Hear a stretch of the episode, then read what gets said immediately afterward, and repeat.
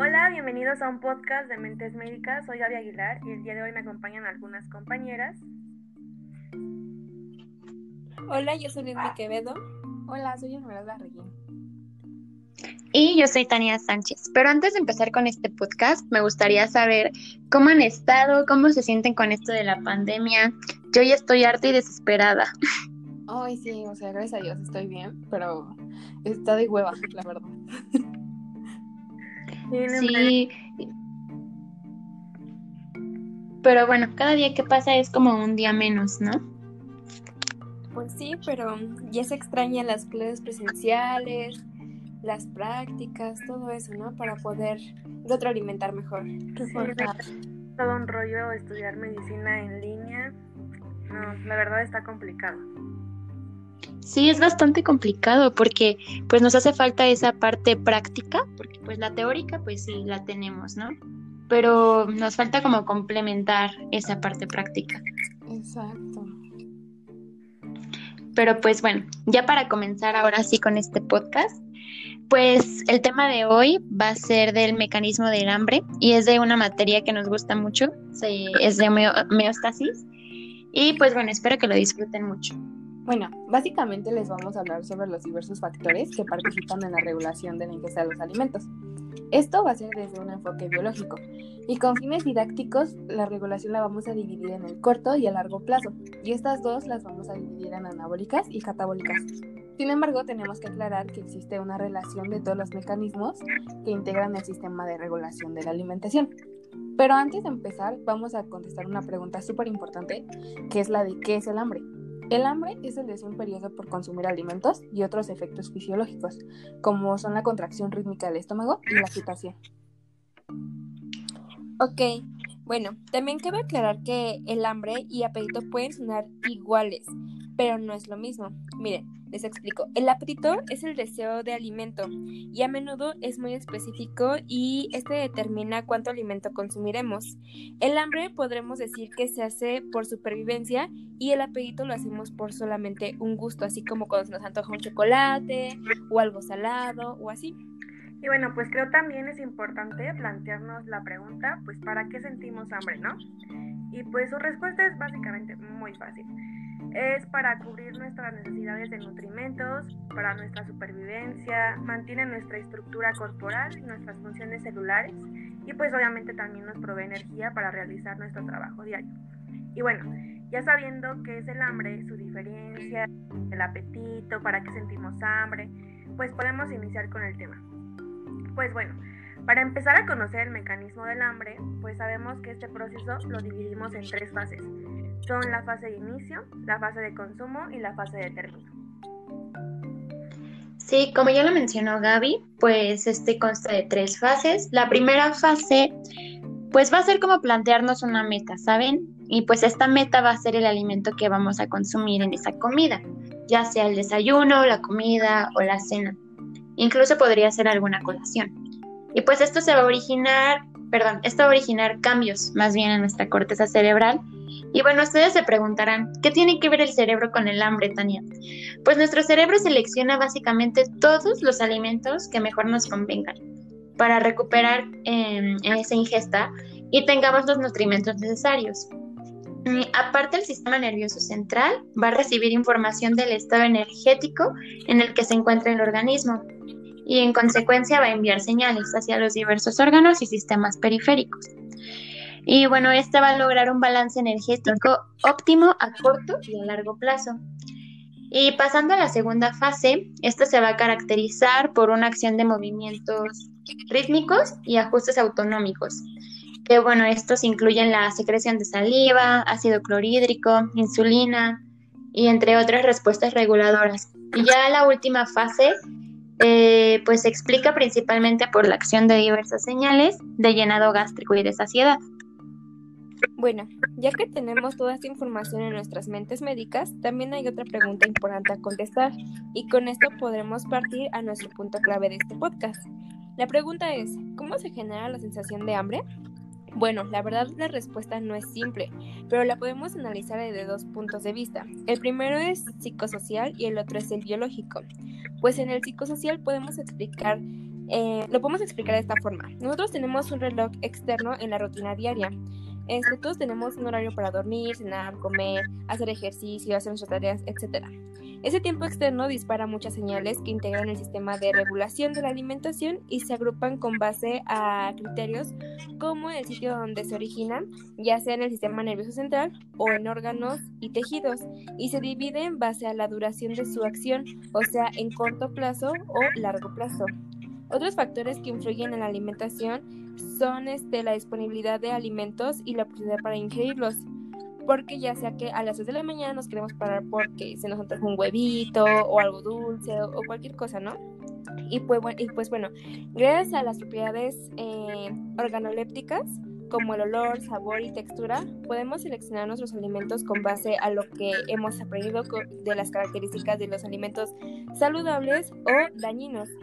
Y bueno, el punto de vista biológico, como ya, bueno, al principio ya teníamos como que varias teorías sobre este. Sí, yo recuerdo que habían como varias teorías, pero pues varias de estas teorías fueron descartadas porque la verdad no eran como tan congruentes. Como la de estos señores que eran Cannon y Washburn, que propusieron la teoría de la contracción del estómago lo que según esto explica que sentimos hambre cuando se contrae el estómago. Pero obviamente esta teoría fue desechada porque varias personas sin estómago manifestaban pues que tenían hambre. La verdad a mí ninguna teoría se me, me, pareció como relevante hasta que empezó a salir un buen de información hace poquito acerca de todos esos mecanismos y pues hubo una teoría que me pareció bastante acertada que hablaba sobre la existencia de un sistema neuroendocrino que regulaba el hambre y la saciedad y los mecanismos que regulaban la homeostasis incluían señales centrales y periféricas, como hormonas gastrointestinales, las citocinas, los intermediarios metabólicos y los nutrimentos. Es la teoría donde explicaban que las señales moleculares podrían tener dos tipos de efectos, ¿no? Que eran los orexígenos, que son los que segregan el hambre y, segregan un neuropéptido Y, y los efectos anorexígenos, que son los de la saciedad, que segregan propio melanocortina, ¿no? Ajá, esa es la teoría que también explica que estas dos neuronas que dijiste, Esme, eh, las orexígenas y las anorexígenas, reciben toda su info del estado de energía en la que se encuentra nuestro cuerpo por medio de dos proteínas muy importantes, que son la leptina y la insulina. Y bueno, pues también explica que los mecanismos de regulación a corto y largo plazo se dividen a su vez en catabólicas y en anabólicas. Oh, pues sí, hay que explicar un poco qué son los sistemas catabólicos y anabólicos en el mecanismo del hambre. El sistema anabólico se encarga del mantenimiento o la ganancia del peso corporal a través de la estimulación de la ingestión de alimentos, poniendo en marcha los mecanismos que inducen el apetito y por otro lado se activan los mecanismos que inhiben el gasto energético. El sistema catabólico es el encargado del mantenimiento o de la pérdida de peso, a través de los mecanismos que aumentan el gasto energético y disminuyen la ingesta alimenticia. Estos activan señales de llenado gastrointestinal y de saciedad y pues ambos sistemas funcionan mediante una compleja red de comunicación, ya sea nerviosa, que es la sináptica, y bioquímica, que es endocrina, paracrina y autocrina. Ajá, y bueno, en la regulación a corto plazo, en cuanto al sistema anabólico, eh, la regulación de hambre y saciedad empieza de 10 a 15 minutos más o menos, previos al inicio de cada alimento. Y pues en este van a participar varios factores que van a inducir la ingesta alimenticia, como los factores sensoriales, donde existen diversos circuitos de comunicación neuronal entre el hipotálamo, el tálamo, la amígdala, el hipocampo y varias áreas de la corteza cerebral que proyectan aferencias sobre neuronas productoras de señales moleculares centrales que integran la conducta de nuestra alimentación. Bueno, aquí en los factores sensoriales también es importante mencionar a los receptores externos, ¿no? Sí, también a los sentidos, ¿no? ¿Qué son los receptores externos? Ok, Esme, te explico. Son receptores sensitivos que permiten la comunicación con el medio ambiente externo. Son determinantes en la elección y consumo de alimentos y participan tanto para estimular como para inhibir la ingesta de alimentos. Bueno, ¿y qué pasa con los sentidos? Bueno, pues con nuestros sentidos podemos, pues con la vista, ver el aspecto y color de los alimentos y este pues nos va a inducir a consumirlos o no. Con base a conductas que ya hemos aprendido y a nuestras experiencias previas que pues tenemos, ¿no? Ingerimos los alimentos con buena apariencia, que sabemos que son comestibles y no son tóxicos, como por ejemplo que vas al refri, como dice Liudo, a las 3 de la mañana a prepararte tu huevito pues ves que el huevo ya huele feo, que cuando lo abres pues ya no tiene un, aspecto muy bueno, ¿no? Entonces pues ahí podemos saber que ese alimento pues no deberíamos de comerlo. Y pues obviamente el gusto es el factor de mayor influencia sobre la conducta alimenticia. En general se prefieren alimentos dulces a salados y agrios sobre los amargos, porque pues lo amargo se asocia con sustancias tóxicas como los alcaloides. Bueno, pero también es importante por la salivación, ¿no? Digo, porque los reflejos de salivación, masticación y deglución, tengo entendido que se encargan de favorecer la ingesta de alimentos, mientras que los receptores de las papilas gustativas van a detectar el sabor y la consistencia de los mismos alimentos. Y bueno, los receptores orales van a detectar la cantidad del alimento consumido y van a enviar señales de inhibición a los centros hipotalámicos para que cese la ingesta. Seguiremos con los factores gastrointestinales del corto plazo. Ese es el factor más importante que genera la sensación del hambre, que es la contracción rítmica gástrica. En los factores metabólicos, momentos previos al inicio de la sensación del hambre, tenemos el descenso de la glucosa del 12%. O sea, esto es de 10 a 15 miligramos sobre decilitro y al parecer esto es ocasionado por el incremento de la insulina plasmática. Esta es mediada por el núcleo ventromedial y en respuesta a una señal originada de las células glucosensibles del hipotálamo lateral y del núcleo ventromedial, que al detectar el descenso de la glucemia inicia descargas con mayor frecuencia. Y bueno, en las señales moleculares tenemos a la grelina, que estimula la ingesta alimenticia, eleva el peso corporal, disminuye la utilización de grasa, incrementa la expresión del neuropéptido Y y la proteína RA-GOTI esta ahorita, estos dos nombres extraños, el neuropéptido y, y la proteína RA-GOTI, se los vamos a explicar ahorita. Suena muy raro, pero es más fácil de lo que parece. Y bueno, estas dos proteínas extrañas se producen en el núcleo arqueado del hipotálamo y estos aumentan el sistema respiratorio, disminuyen la actividad del sistema nervioso simpático, bloquean la disminución de la ingesta y estimula la secreción de la hormona del crecimiento en la hipófisis. O sea, tienen un buen de, de cosas por hacer estas dos pequeñas moléculas. Y bueno, luego las hormonas tiroideas van a estimular el metabolismo basal, originando un balance energético negativo, estos asociados a la pérdida de grasa corporal y a una reducción de los niveles de la leptina y de la insulina.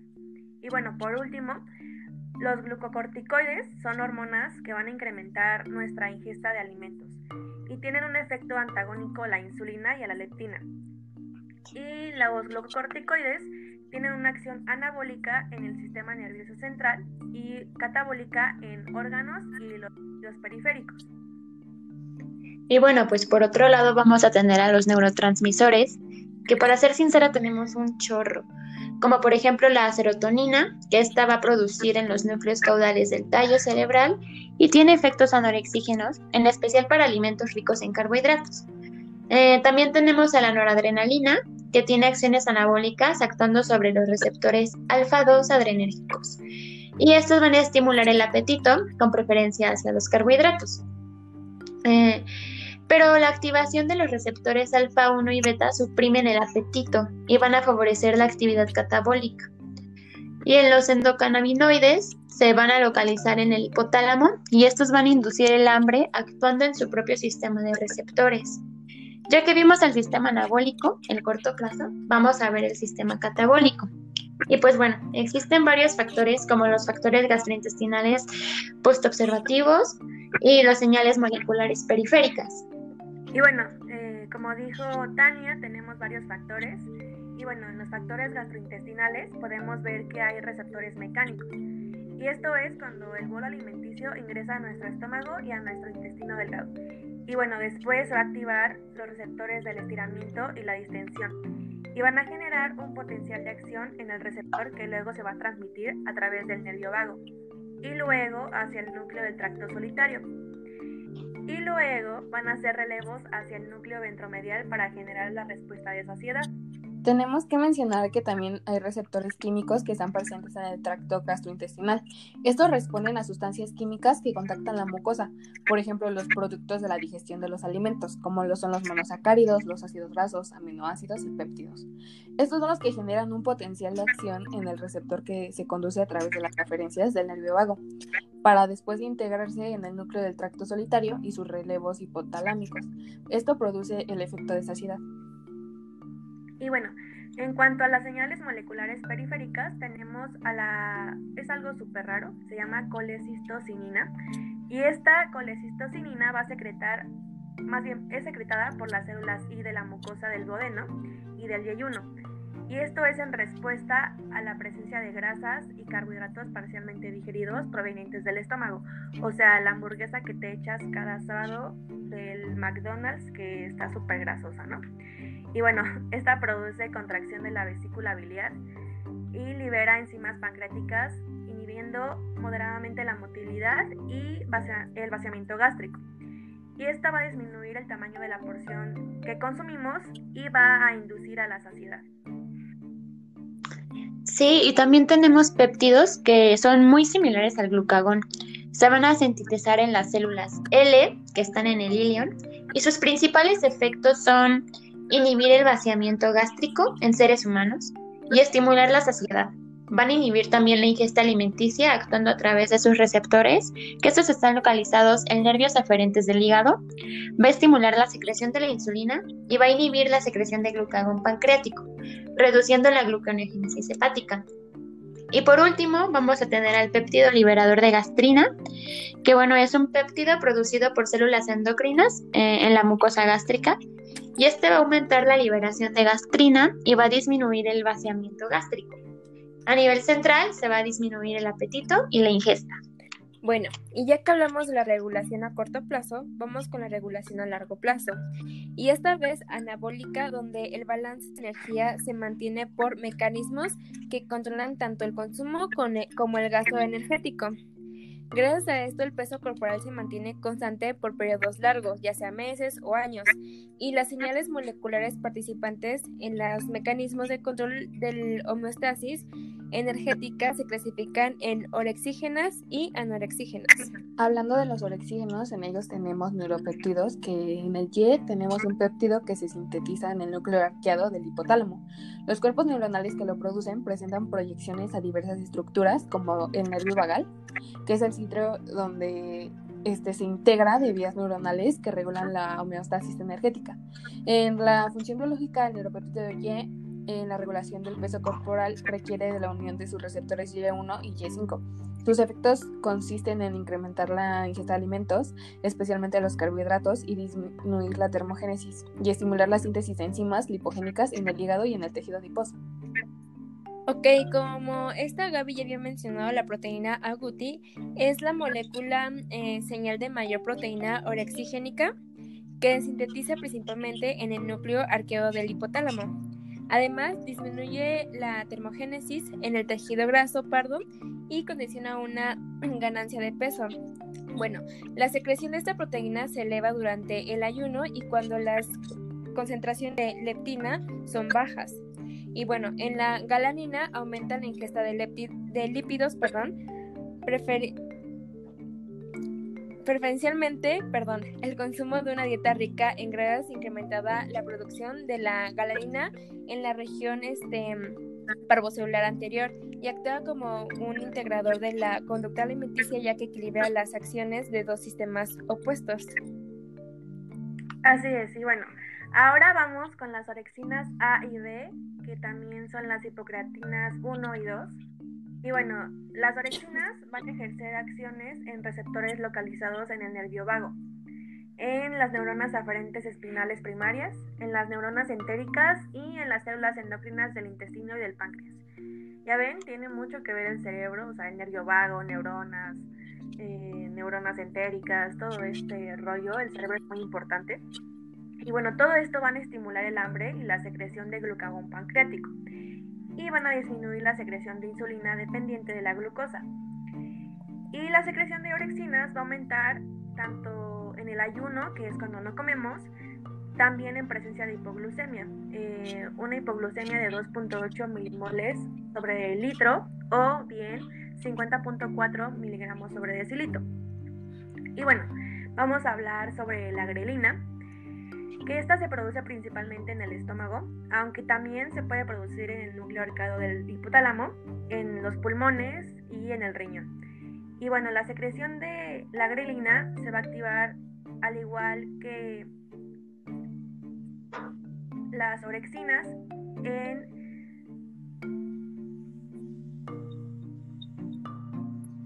el ayuno, la realimentación, la ingesta de carbohidratos y también en personas delgadas. Y por el contrario, se va a inhibir por la presencia de nutrimentos en el estómago y en personas obesas. Y pues sus efectos ya los habíamos mencionado en el corto plazo. Bueno, y ya por último vamos a tener a la hormona concentradora de melanina, que bueno, esta hormona tiene un efecto orexígeno y va a ser sintetizada en la zona inserta lateral del hipotálamo. Y bueno, durante el ayuno se va a incrementar la expresión del ARN mensajero. Para concluir, les vamos a explicar un poco sobre los factores del sistema catabólico de la regulación a corto plazo. Bueno, en hormonas tenemos a la leptina, a la insulina y al péptido. En neuropéptidos anorexígenos tenemos al sistema de melanocortinas, al transcrito regulador de cocaína y anfetamina, que es el péptido CART. Estos dos ejercen acciones catabólicas, o sea, disminuyen la ingesta alimenticia al inhibir la respuesta orexigénica. Bueno, el péptido liberador de prolactina tiene múltiples efectos, entre los que sacan el aumento de la secreción de prolactina y, bueno, también raras las, las palabras, gonadotropinas, y también la AC, ACTH y oxitocina. Y a las oxitocinas perdón, a las citocinas inhiben el péptido, el apetito y modifican la sensibilidad de los tejidos a la insulina y o a la leptina. Estas dos citocinas se consideran señales de saciedad y pues creo que esto es todo por el tema de hoy. Y bueno, pues para finalizar el tema de hoy de podcast, vamos a visualizar para qué nos sirve este conocimiento en nuestra práctica clínica. Pues bueno, actualmente los trastornos de la conducta alimenticia son un problema de salud pública en muchos países. Mucho más eh, creo que pues eh, estamos muy acostumbrados a ver en la tele, en las películas, hasta ya en nuestro Instagram, ¿no? O sea, no sé si les pasa a ustedes que van felices por la vida viendo su feed de Instagram y ven a personas súper delgadas, con cuerpos súper esculturales, súper preciosos y se sienten mal. ¿Y qué es lo primero que decimos? Ay, ya voy a comer. No sé si les pasa a ustedes. sí me pasa. Sí, claro, pues. Pues es que también es, es un tema difícil. Bueno, siento que ese ya es como otro tema del amor propio y todo ese rollo, pero sí tiene mucho que ver lo que estás diciendo ahorita con, con este tema de la comida. Sí, claro, y pues no nada más eh, hablando sobre TCAs de anorexia, sino también en México. Eh, desgraciadamente la obesidad es una condición que afecta casi más de la cuarta parte de la población y pues obviamente es un factor de riesgo de patologías crónicas como la hipertensión, la diabetes y todo eso que vemos casi diario, ¿no? Y pues bueno. Sí, exacto. ¿Sí qué vas a decir? Sí, que nos vamos a los extremos, ¿no? O sea que, bueno, aquí en México, anoréxicas, bulímicas, y el extremo es la obesidad, eh, diabéticos, hipertensión, triglicéridos elevados, o sea, creo que no podríamos tener un balance y pues eso está mal, debemos de tener una dieta balanceada. Sí, pienso que nos hace como que este falta de, bueno, educación alimenticia se podría decir para poder evitar todo eso, ¿no? Sí, Sí, claro. Creo que, o sea, todo esto que, que ya dijimos, o sea, aunque sean cosas muy extrañas, que el neuropéptido Y, que el R about y no sé qué, aunque suene tal vez un poco así como, pues yo para qué quiero saber eso, pues este sistema de regulación de alimentación nos va a permitir ver la complejidad de su naturaleza. Aunque sí es un poco complicado, es muy importante saberlo para considerar el origen de las patologías asociadas a las alteraciones de la alimentación. Y más que nada por ser desarreglos metabólicos, también puede ser por desequilibrios neurológicos, perdón. Los desequilibrios neurológicos, que como decía Tania al principio, o sea, pues ¿qué tiene que ver el cerebro con todo esto de comer? Y, pero pues ya vieron que tiene muchísimo que ver. Puede que en vez de que sea un desarreglo metabólico como tal, también tendríamos que encaminarnos más a pues ver el desequilibrio neurológico de estas patologías, ¿no? Sí, claro, o sea, pues el cerebro tiene muchísimo que ver y pues es, es como maravilloso esto del cuerpo humano porque, o sea, vean la conexión que tienen que tener cada uno de nuestros órganos para que te pueda tener un funcionamiento bien, saludable, por así decirlo. Pues sí, ¿quién hubiera imaginado que pues el cerebro tendría mucho en esto del hambre? Sí, no inventes. Igual estaba escuchando un podcast de unas chicas que estaban hablando sobre la anorexia, ¿no? Y que pues el, cuerpo era súper, súper eh, inteligente. Que cuanto más ibas restringiendo tu alimentación, tu cerebro iba diciendo, ah, ok, o sea, hoy comes solamente 500 calorías, pues con eso vamos a trabajar, ¿no? Con 500 calorías. Y pues ya después se va acostumbrando y te va pidiendo menos y menos y menos. Y esto es como la regulación de, de todo el mecanismo del hambre. Tu cerebro y tu cuerpo es súper inteligente para ir controlando todo esto para que tu cuerpo tenga un balance perfecto, ¿no? Exacto, el cuerpo se adapta a lo que uno le da. Exactamente.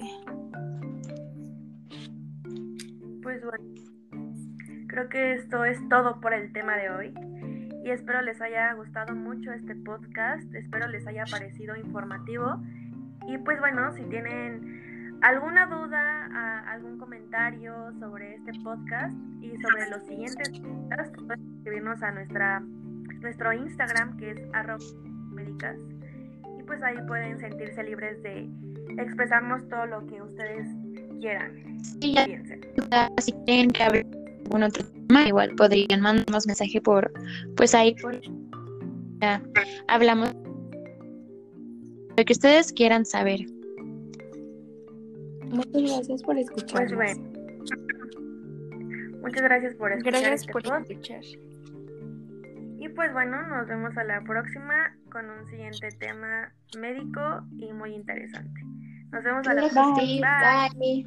Bye.